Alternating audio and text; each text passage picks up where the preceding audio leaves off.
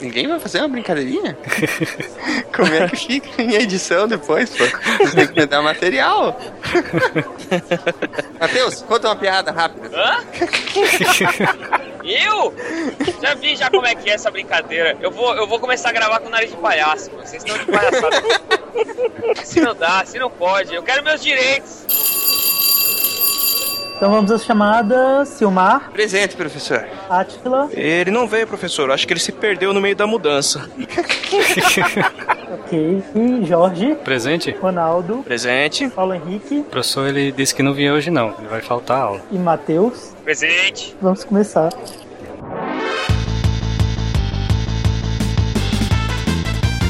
Aqui é o Silmar, de Chapecó, Santa Catarina.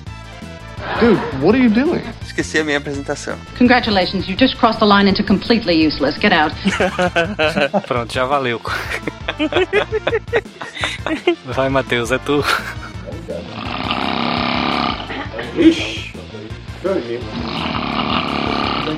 Tá bom, vai eu. Aqui é o Jorge de João Pessoa e eu uso álcool em gel. Aqui é o Ronaldo de São Paulo e a seleção natural dá, a seleção natural tira. Eita, boa, mano. Aqui é o Samir de Belo Horizonte e não, superbactérias não vieram de Krypton. Vocês estão ouvindo o SciCast, o podcast sobre ciência mais divertido da internet brasileira. Science World Beach.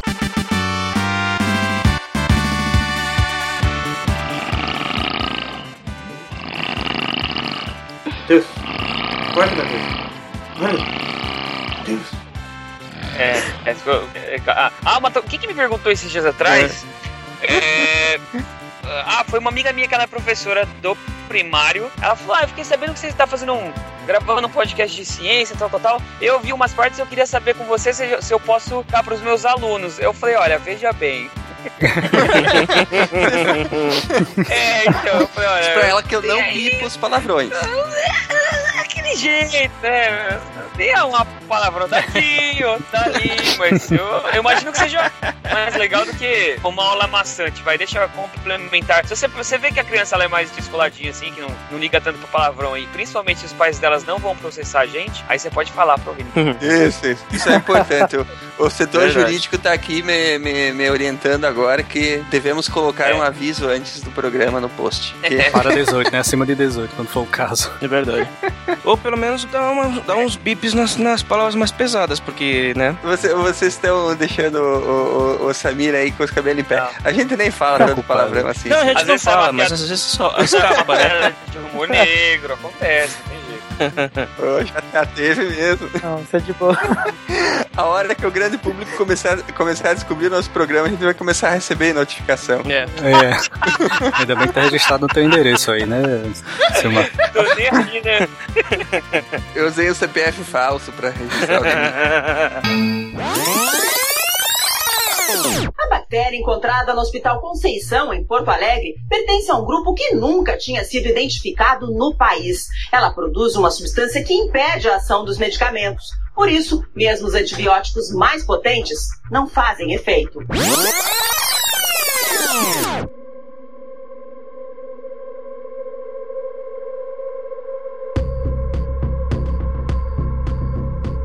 Superbactérias. Até a descoberta da penicilina, qualquer infecção que nós sofrêssemos poderia ser fatal. Quando os primeiros antibióticos passaram a ser desenvolvidos, houve um aumento da expectativa de vida considerável, assim como também o abuso por parte da população desses remédios, o que acabou levando à situação que nós estamos sofrendo hoje, em que boa parte das bactérias que até então eram controladas pelos remédios estão criando resistência à maior parte dos coquetéis que nós utilizamos hoje. As bactérias. Qual a relação que nós, humanos, temos com esses bichinhos que ora nos são úteis e ora nos deixam doentes? Eu acho que a primeira coisa que a gente tem que ter em mente é que no nosso corpo a gente tem cerca de 100 trilhões de células. E desses 100 trilhões, só 10% são células humanas. o resto tudo é bactéria. Então a gente é uma proporção de uma célula humana para cada 10 células bactérias no nosso corpo, mais ou menos. Caramba! Quando a gente pensa nisso, como que elas não estão fazendo mal pra gente, né? então, a gente, na verdade, tá estabelecido uma relação de mutualismo que a gente está cedendo alguns nutrientes e abrigo para essas bactérias e elas também nos cedem alguns nutrientes que a gente não é capaz de produzir, elas estimulam o nosso sistema imunológico, elas é, auxiliam no movimento intestinal. Tem alguns alimentos, inclusive, que a gente depende delas para poder processar, não? Sim. Sim, as fibras, fibras, é, a gente não digere fibras, né? As bactérias que digerem, elas digerindo essas fibras, elas produzem é, umas substâncias que são utilizadas pelas nossas células para tanto como alimento como também servem para estimular o, o, sistema imunológico. A gente chama de ácidos graxos voláteis. No caso, a gente usa o subproduto das bactérias, não é a fibra em si. Exatamente. As fibras têm outras funções, da, da constituição para as fezes, as bactérias digerem ela e nos fornecem alguns nutrientes. Exemplo, é, vitaminas do, do grupo B, algumas são produzidas só por bactérias, então a gente precisa delas para isso também. Então quer dizer que o, o vegetariano depende da bactéria para poder comer salada.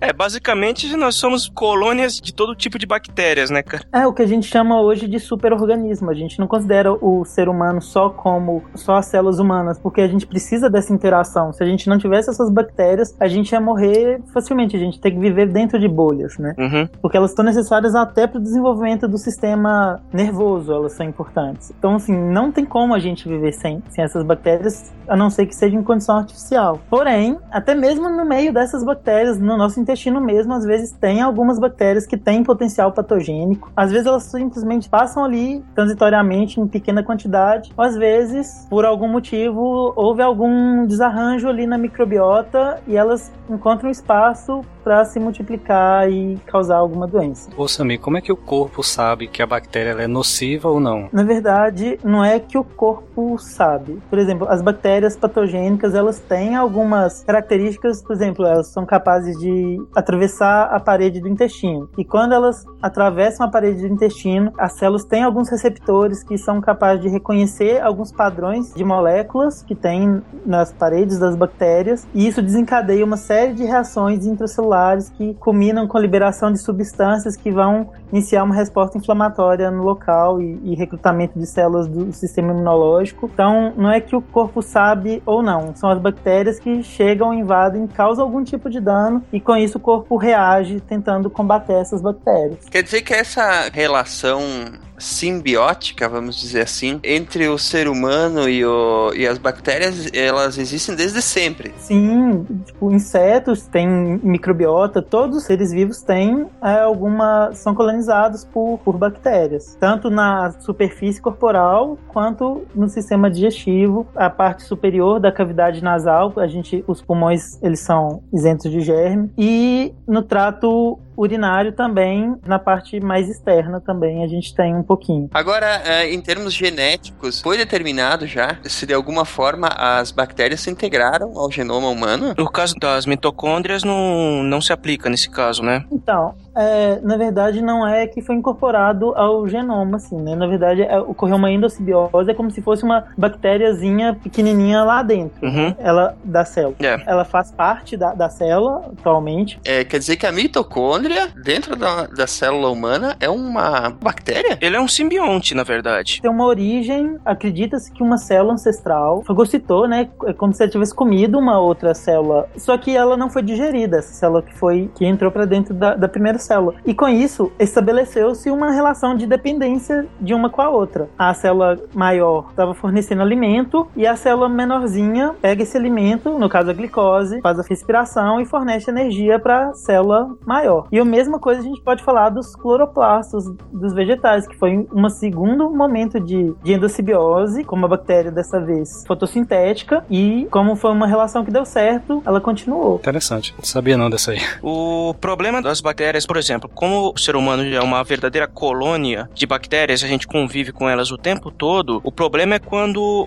alguma dessas começa a se comportar mal e resolve atacar a gente, né? Existem muitas que a gente tem, por exemplo, no trato intestinal, que elas, na maioria do tempo, elas não incomodam a gente. Às vezes, quando o nosso sistema imunológico, a resistência do nosso sistema imunológico cai, elas acabam atacando a gente. Sim, isso é um dos fatores, né? Uhum. O que acontece é que podem acontecer é, uma série de fatores fatores para isso. Por exemplo, uma pessoa que tem uma lesão no intestino, por exemplo, uma pessoa que levou uma facada, né, um, uma coisa bem, Uhum. um exemplo radical, ela vai romper o intestino e vai liberar secreção dentro da cavidade intestinal. Então, a bactéria, às vezes, que nem tem muito poder patogênico, vão sair do nicho onde elas estavam ali, estavam sendo controladas, elas começam a se multiplicar e podem acabar causando um quadro de doença mesmo. Ou então pode acontecer casos como é, queda da imunidade, como a gente falou, ou até mesmo alteração na microbiota, seja até mesmo pelo uso de antibióticos, que vão favorecer, às vezes, algumas bactérias que são patogênicas e, e resistentes, mas que estavam em pequenas quantidades. A gente pode até citar alguns exemplos, né? É, tem uma bactéria que chama Actinomyces na boca, ela pode causar amidalite. Tem a Cândida, que não é uma bactéria, é um fungo que pode causar candidíase, é, sapinho na boca e infecção vaginal. E também o Bacteroides, que é a principal bactéria do sistema digestivo. Ela causa infecções abdominais e o Clostridium difficile, que causa diarreia depois de uso de antibióticos. Ainda bem que tem alguém que consegue falar esses nomes aí, né, cara?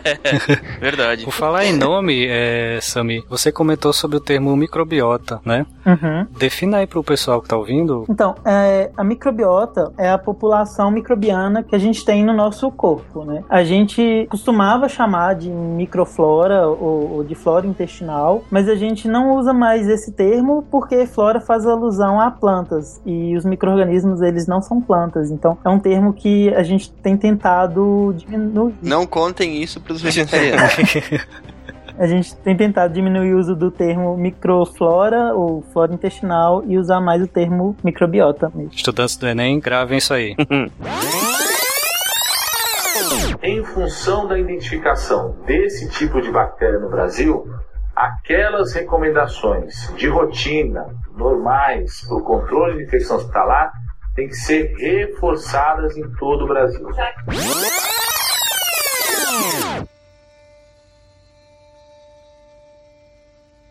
O problema, no caso, é quando a gente sofre uma invasão de bactérias externas, as que acabam causando prejuízo para o nosso organismo. Quando nós conseguimos desenvolver os primeiros antibióticos, foi um grande passo que nós demos porque passamos a controlar doenças que, na maioria das vezes, elas eram fatais para gente. Uhum. Mas, dado o quadro para o qual nós estamos caminhando hoje, dá para dizer que o próprio desenvolvimento do antibiótico acabou apressando a seleção dessas bactérias mais resistentes? O que, que veio primeiro, a resistência ou a produção dos antibióticos? Porque a gente sabe que existem bactérias resistentes a alguns antibióticos. Por exemplo, a própria penicilina, quando ela foi descoberta, já se encontraram bactérias resistentes à penicilina que já estavam guardadas antes da penicilina começar a ser usada em grandes proporções. O que acontece é que parece que já havia algum nível de seleção. Bactérias resistentes já existem desde antes dos antibióticos ser o uso expandido. O que a gente vê é que o uso indiscriminado por tempo errado, né, geralmente menor do que o tratamento recomenda, acabou selecionando essas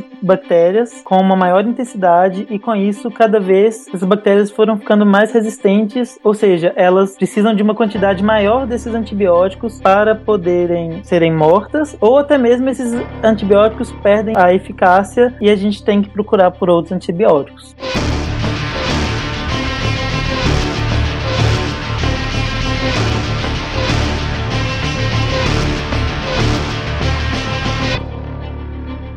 Agora tem um detalhe importante aí, né, Samir, que as próprias bactérias produzem a antibactéria. As próprias bactérias, digamos assim, elas são obrigadas na luta que elas têm lá no meio ambiente natural a produzir um antibiótico para vencer a disputa pelo alimento ou pelo recurso que elas estão vivendo, né? Cada antibiótico ele atua de uma maneira diferente. Né? Tem alguns que vão atuar na parede, alguns é, da bactéria, alguns vão atuar na síntese de proteínas, outros atrapalhando rotas metabólicas. Esses antibióticos, eles são produzidos, jogados ali no ambiente em quantidades bem baixas, justamente para uma bactéria tentar sobreviver ali e ganhar vantagem na competição com as outras. É uma coisa bem interessante porque existem alguns é, antibióticos que eles, quando são jogados no meio ambiente, isso é coisa até recente, eu li hoje, ele é jogado, ele é metabolizado e um desses compostos que ele, no qual ele é metabolizado, ele é mais forte que o próprio antibiótico. Então ele atua matando mais bactérias ali nesse meio e, ao mesmo tempo, ele serve como substrato para a produção de, de novos antibióticos, é, desse mesmo antibiótico. É um ciclo que é estabelecido ali é, em meio ambiente, não é o antibiótico puro que a gente vai tomar ou que é utilizado num laboratório. É uma condição totalmente é, diferente do que a gente está vivendo. Uma situação de equilíbrio que já está estabelecida.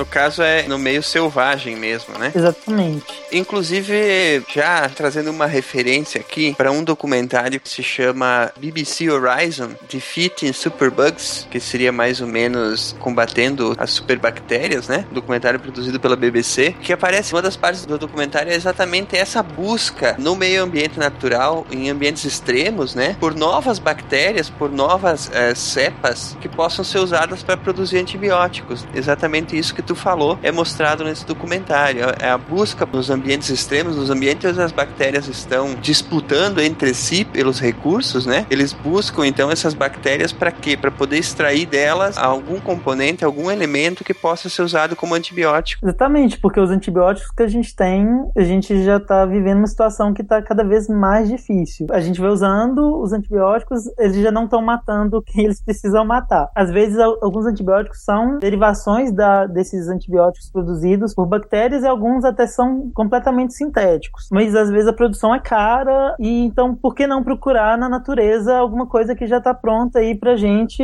e que seja só produzir isso em larga escala e às vezes fazer alguma pequena alteração nessas moléculas. Então a busca por bactérias que produzem antibióticos, fungos que produzem antibióticos, ou até mesmo substâncias antibióticas em plantas, é, em óleos vegetais, tem sido uma grande linha de pesquisa em vários locais. Né? Já se estão usando engenharia genética, Sami, para fazer isso aí? Eles fizeram uma E. coli para matar uma bactéria que chama Pseudomonas aeruginosa que causa infecção no, no, no, nos pulmões. E aí o que, que eles fizeram? Eles pegaram uma bactéria, colocaram dois genes nessa bactéria e ele funciona da seguinte forma: a Pseudomonas, quando ela está causando infecção, ela libera uma substância para se comunicar com outras bactérias. E essa comunicação entre as bactérias a gente chama de quorum sense. E essa substância que ela é liberada, ela ocorre para que quando as, essas bactérias estão em grande quantidade, ocorrem umas modificações na fisiologia dela que elas começam a expressar alguns fatores de virulência e ganham capacidade de causar a doença. Então, a E. coli, ela vai perceber essa molécula liberada pela Pseudomonas e quando ela percebe essa molécula, esses dois genes que foram colocados na E. coli, eles são expressos. Um deles produz uma substância que mata a Pseudomonas e o outro é uma substância que vai acumulando dentro da E. coli e vai causar o rompimento dessa bactéria. Então, a E. coli percebe a Pseudomonas, produz a substância que vai matar a Pseudomonas, estoura e libera essa outra substância no meio e mata a Pseudomonas. Porém, isso só foi feito in vitro, porque tem uma série de testes que tem que ser feitos ainda para ver se a E. coli ela vai conseguir sobreviver no ser vivo, se ela não vai causar nada,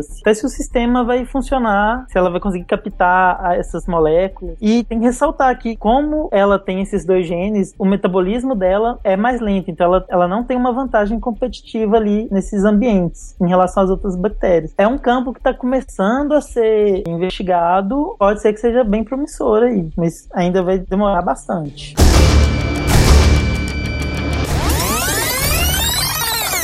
Prescrição não racional inadequada de antimicrobianos, ela também é um forte vetor para induzir a resistência bacteriana.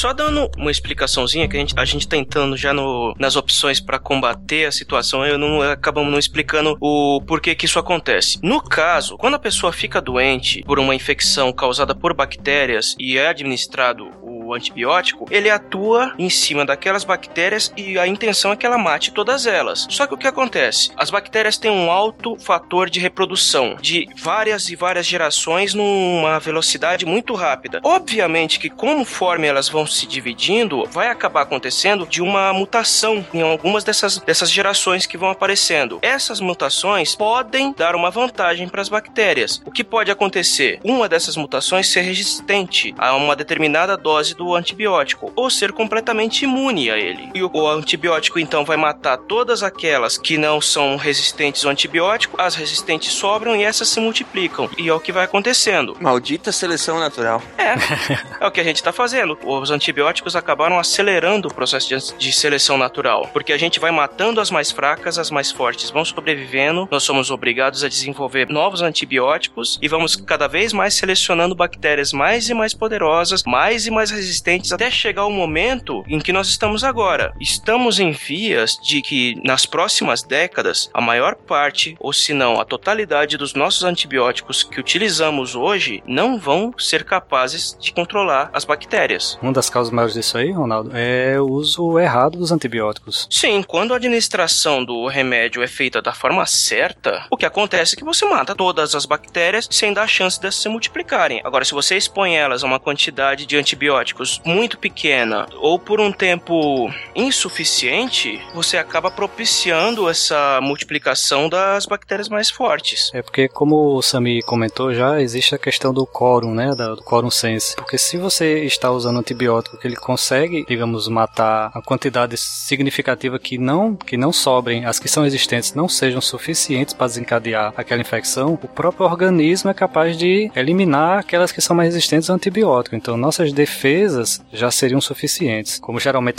a maior causa é isso, você não faz o tratamento no tempo correto, então aquelas resistentes elas estão acima do, do valor, do valor mínimo. É isso, Samir? É, é, exatamente. E além disso, as mutações elas não são a, a, única forma de aparecer essa resistência, né? Porque além dessa ocorrer essa mutação espontânea, que geralmente é a forma como é que essa mutação provoca é, por exemplo, um antibiótico ele vai atuar interrompendo uma via metabólica. Então, uma bactéria mutante ela pode conseguir fazer essa mesma via metabólica, mas como ela modificou um pouco a enzima por causa dessa mutação, o antibiótico ele não vai reconhecer essa, essa determinada enzima. Só que essa enzima às vezes pode não ser muito eficiente. Então essa bactéria às vezes ela tem uma dificuldade maior de crescimento quando comparada a uma bactéria normal. Então as bactérias que são resistentes, geralmente elas, elas são selecionadas e elas conseguem se multiplicar da forma e se espalhar da forma que elas estão se espalhando porque tem havido essa seleção que está favorecendo isso. Porque se a gente parasse de usar esses antibióticos por um tempo muito grande, provavelmente essas bactérias iriam talvez continuar existindo, mas em quantidades menores, porque as bactérias, às vezes, sem essas mutações, iriam con conseguir se multiplicar. Tanto que hoje são feitos rodízios de antibióticos nos hospitais justamente com esse objetivo. Mas além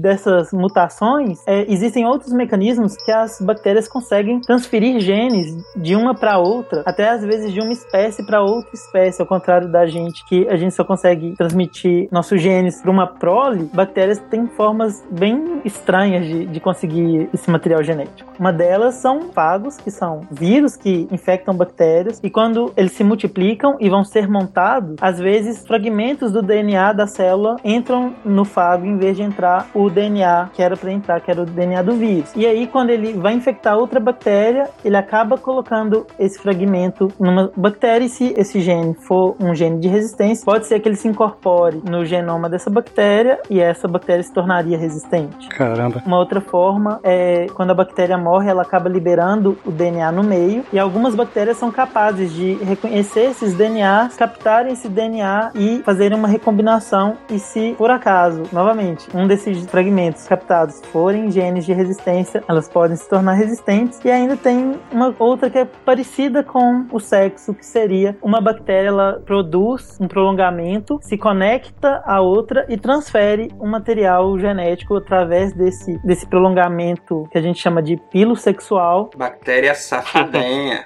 Pô, elas têm que se divertir também, cara.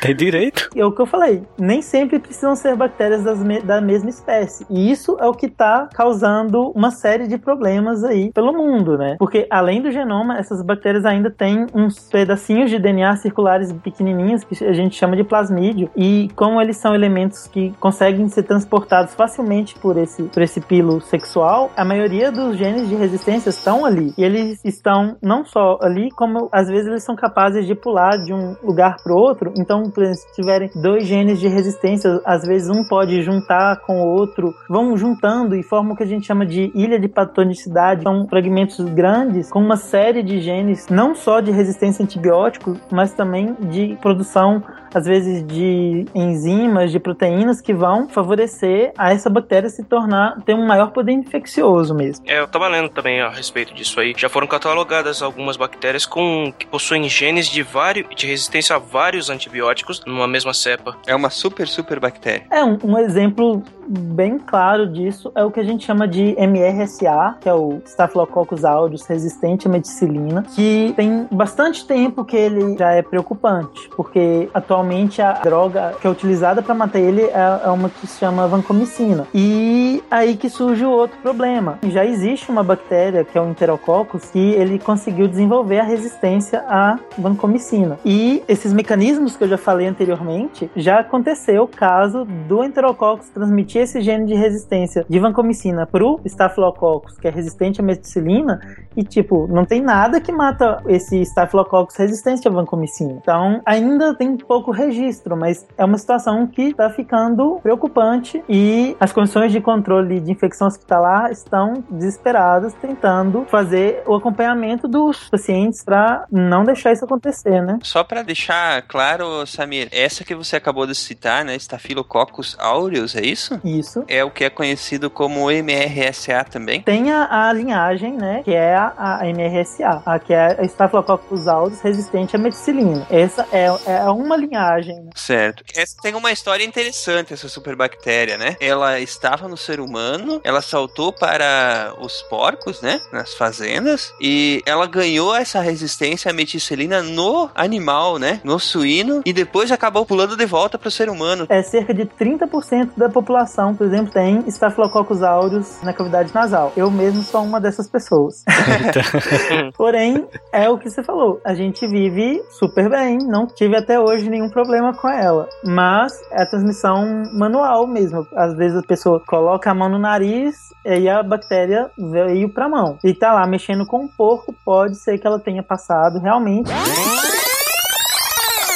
10 bactérias foram testadas, as amostras divididas em três grupos. O primeiro foi exposto ao ozônio por 5 minutos, o segundo a oxigênio. O terceiro grupo não teve nenhum tratamento. No dia seguinte, as bactérias tinham se multiplicado nos dois últimos vidros. No que foi tratado com ozônio, nenhum sinal. O último teste foi feito com a KPC, que ganhou o apelido de superbactéria por ter se mostrado imune aos antibióticos mais potentes. A amostra que recebeu o ozônio também ficou limpa.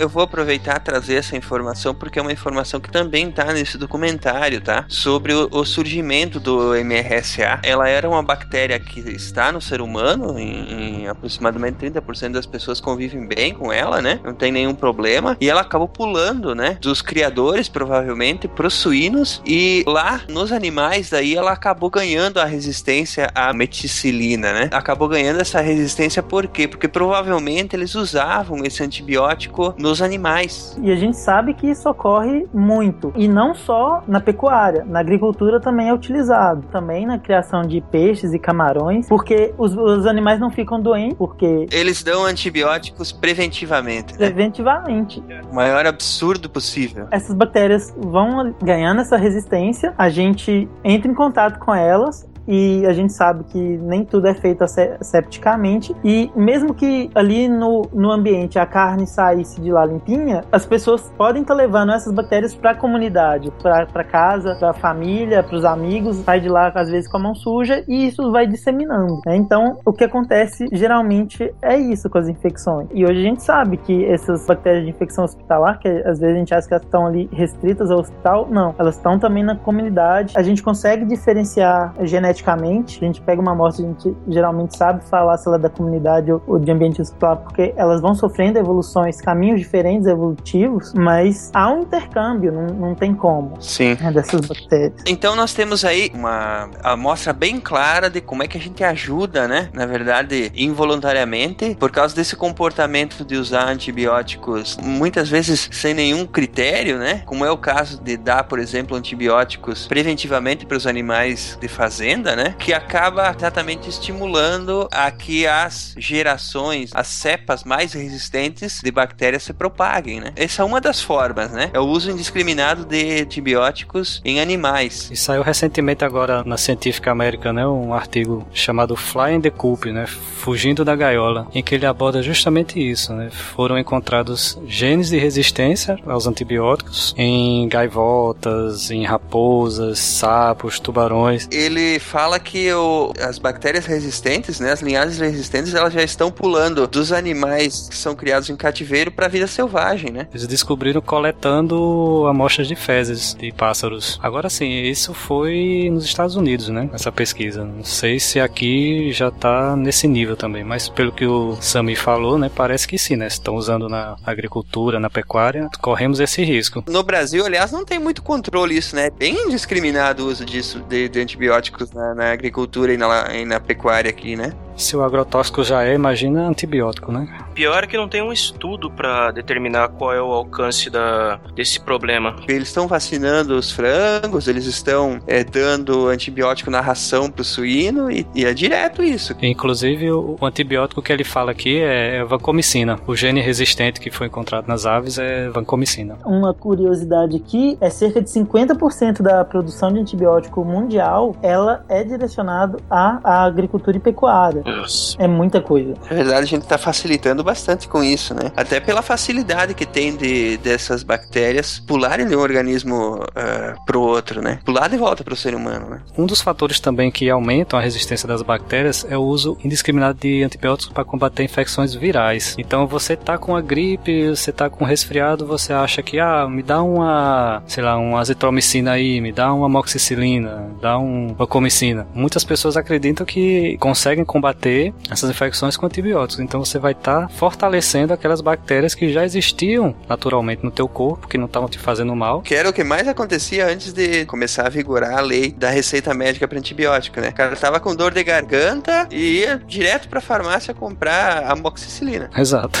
E não ia adiantar de nada pra gripe e ia selecionar as bactérias resistentes. É porque da gripe naturalmente você ficaria bom, né? Você ficaria saudável. Antes de nós irmos adiante, eu só queria chamar a atenção para alguns outros fatores que também ajudam no desenvolvimento das superbactérias, que são a própria contaminação do meio ambiente, né? Por exemplo, é, indústrias farmacêuticas descartando de forma inadequada o dejeto lá da produção de, de antibióticos, descartando, por exemplo, num, num, num, rio. Isso também já vai começar a expor bactérias que normalmente não seriam nocivas, né? De forma que elas vão começar a criar resistência a essa baixíssima quantidade de quantidades ínfimas de antibiótico já fazem com que elas despertem essa, essa resistência, não é? A gente vai selecionando elas no próprio meio selvagem. Inclusive, o uso de antibiótico ele causa um estresse nessas bactérias e ele pode inclusive favorecer que algumas bactérias desenvolvam a capacidade que eu falei anteriormente de captarem esses genes que, de bactérias que morreram e liberaram no meio ou de, de fazer a, a, aquela ponte que liga uma bactéria a outra e trocar. Então, isso foi mostrado no intestino. Eu acredito que isso também ocorra no meio ambiente. Então, não só ocorre a seleção dessas bactérias, como pode ser que esteja havendo um favorecimento a essa troca genética mesmo. Na verdade, a impressão que eu tenho é que a gente está forçando de forma não natural a seleção natural a agir, né?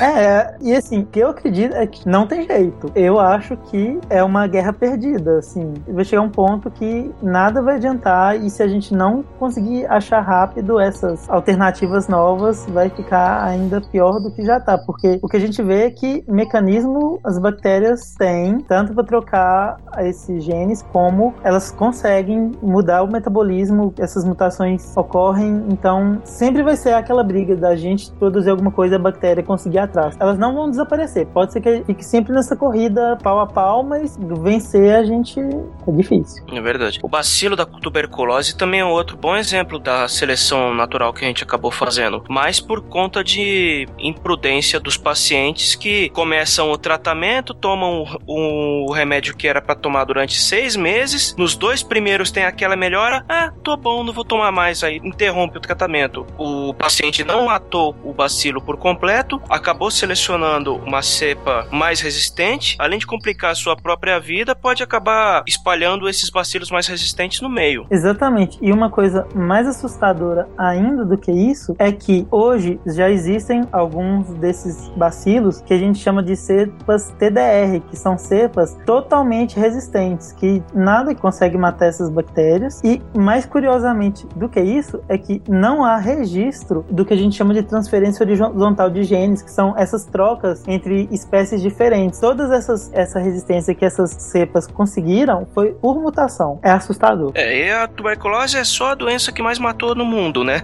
Na história. E a gente tá criando uma super tuberculose. É, exatamente. Uma das vantagens, por assim dizer, é que a maioria dessas superbactérias elas acabam infectando ambientes hospitalares. Elas são mais difíceis de ser encontradas no, no ambiente natural, certo? Sim, porque o que, que acontece? O paciente que acaba, às vezes, pegando essas bactérias, ele não consegue um tratamento simples, não resolve, então ele acaba tendo que ir pro hospital. E ali no hospital, a gente sabe que nem sempre a higiene dos profissionais de saúde ocorre de forma adequada e aí essa bactéria acaba se disseminando pelo hospital, às vezes de paciente para paciente, via o cuidador, às vezes via a roupa de cama, às vezes até pelo material que o médico utiliza. E uma vez que ela se instala ali no hospital, é difícil de você controlar ela porque você teria que esterilizar o hospital inteiro, né? Porque você não sabe exatamente aonde ela está. Provavelmente ela existe também na, na comunidade, mas a gente não tem o, um controle sobre, sobre isso. A gente só tem o controle do que está acontecendo no hospital. Quando ela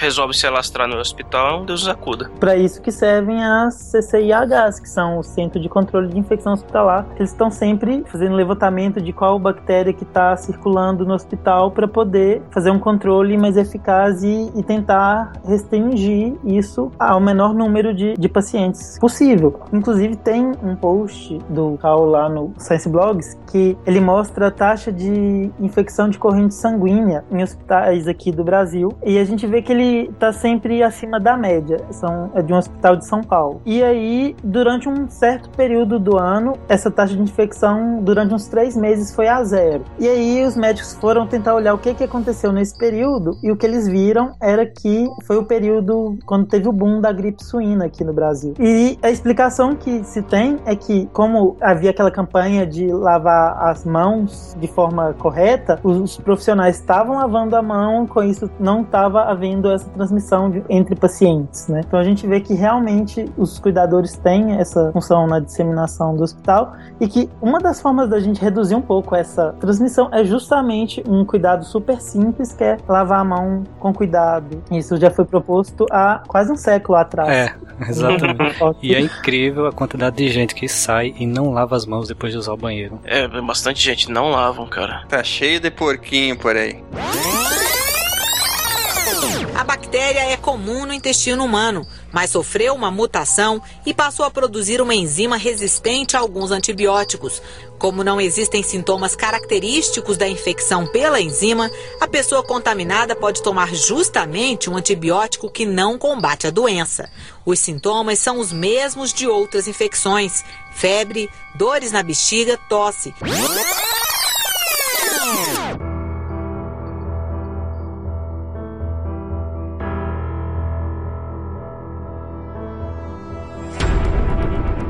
Agora, engraçado, é, por que, que elas não se desenvolvem fora do hospital? Eu não acho que elas não se desenvolvam. É que no hospital é um ambiente confinado, né? E a gente tem um controle maior sobre os dados do que ocorre no, no hospital. A gente tem. O que ocorre na comunidade é mais difícil da gente ter acesso. Existe sim, é o que eu falei, o exemplo do estafilococo. Ele existe tanto na comunidade quanto no ambiente hospitalar. Cada um seguindo uma linha evolutiva diferente, mas o que a gente verifica é justamente que no hospital, como a gente tem um controle maior do que está acontecendo, a gente sabe o paciente que entrou, que ele está colonizado, então vai, ele vai ser isolado. E no hospital, justamente por terem mais pessoas em condições fragilizadas, seja por uh, sofrer cirurgia, então tá com alguma parte do corpo, uma parte interna do corpo exposta, ou até mesmo com o sistema imunológico debilitado, porque tá tomando algum medicamento, quimioterapia, alguma coisa assim, o ambiente hospitalar se torna um ambiente mais propício a essas bactérias se multiplicarem, que é o que eu falei antes. Essas bactérias, elas geralmente, elas não têm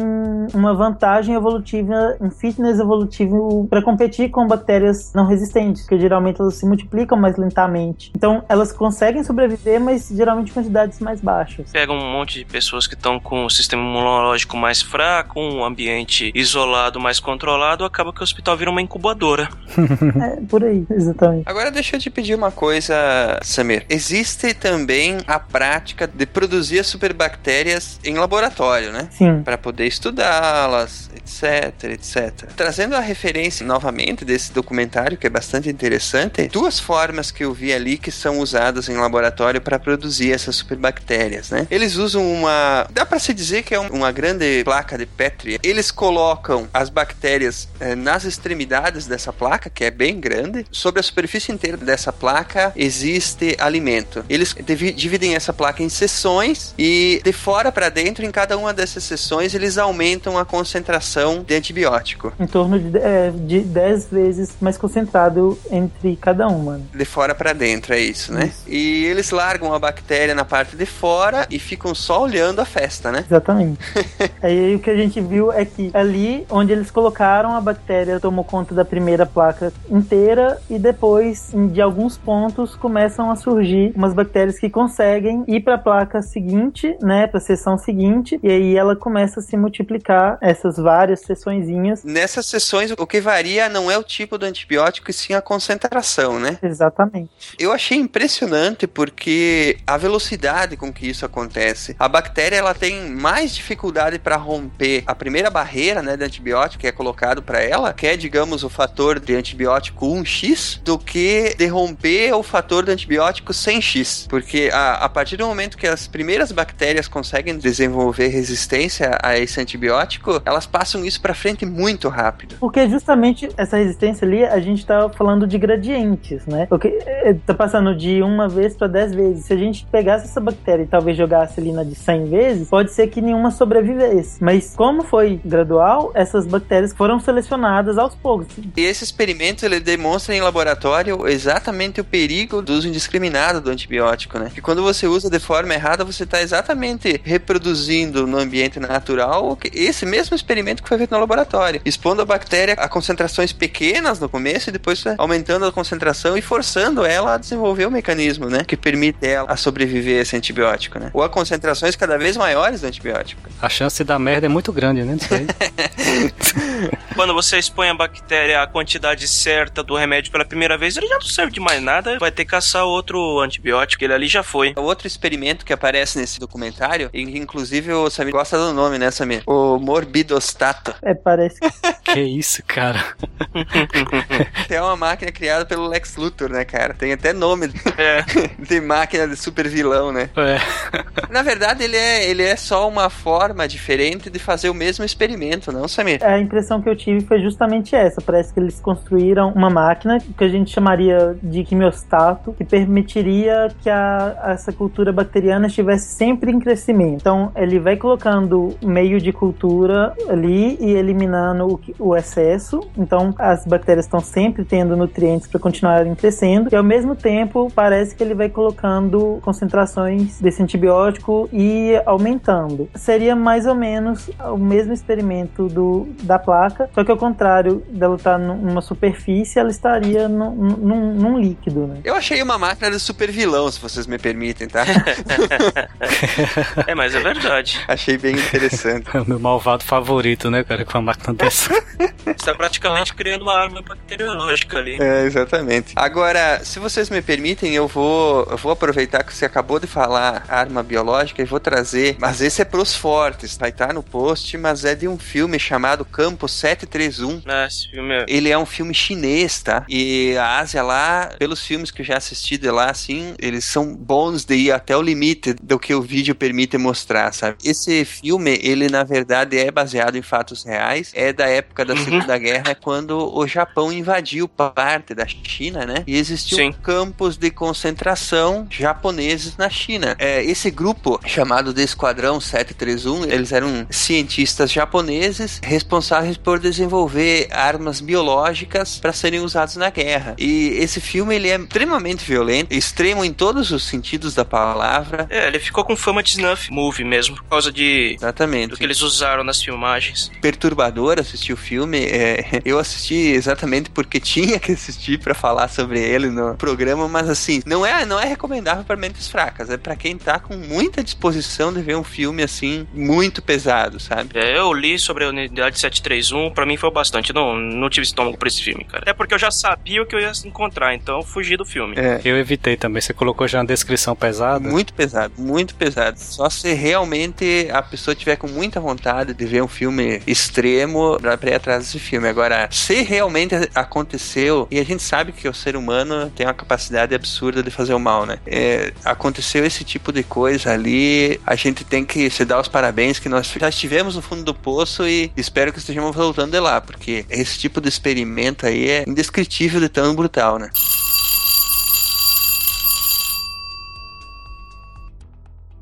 Muito bem, gente. Será que todos os ouvintes saíram correndo para as montanhas com esse programa aí? Cara, se a gente for aprofundar muito nesse assunto, tem muita gente que não vai nunca mais sair do quarto. Eu vou andar de luva e de máscara, igual o Michael Jackson fazia. É, olha aí, olha aí. Muito bem, chegamos então ao final da primeira parte, né? Voltamos então na semana que vem para a segunda parte deste programa sobre superbactérias e esperamos vocês até lá. Até mais. Falou, gente. Até a semana que vem. Não faltem na próxima aula, ou, ou vai todo mundo ficar doente. Logo pra foi, foi pesado, foi pesado. Tome seus antibióticos e nos vemos na semana que vem. Até lá, gente. É, tchau, tchau. Até mais, abraço.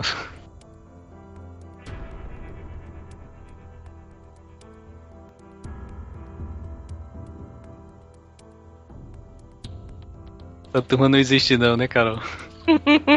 Não, não existe mesmo. Muito porque não pode falar para as pessoas tomar antibiótico, porque depois elas criam resistência, tá? Eita, tá toma na cara. Vou ter que cortar essa parte. Que loucura.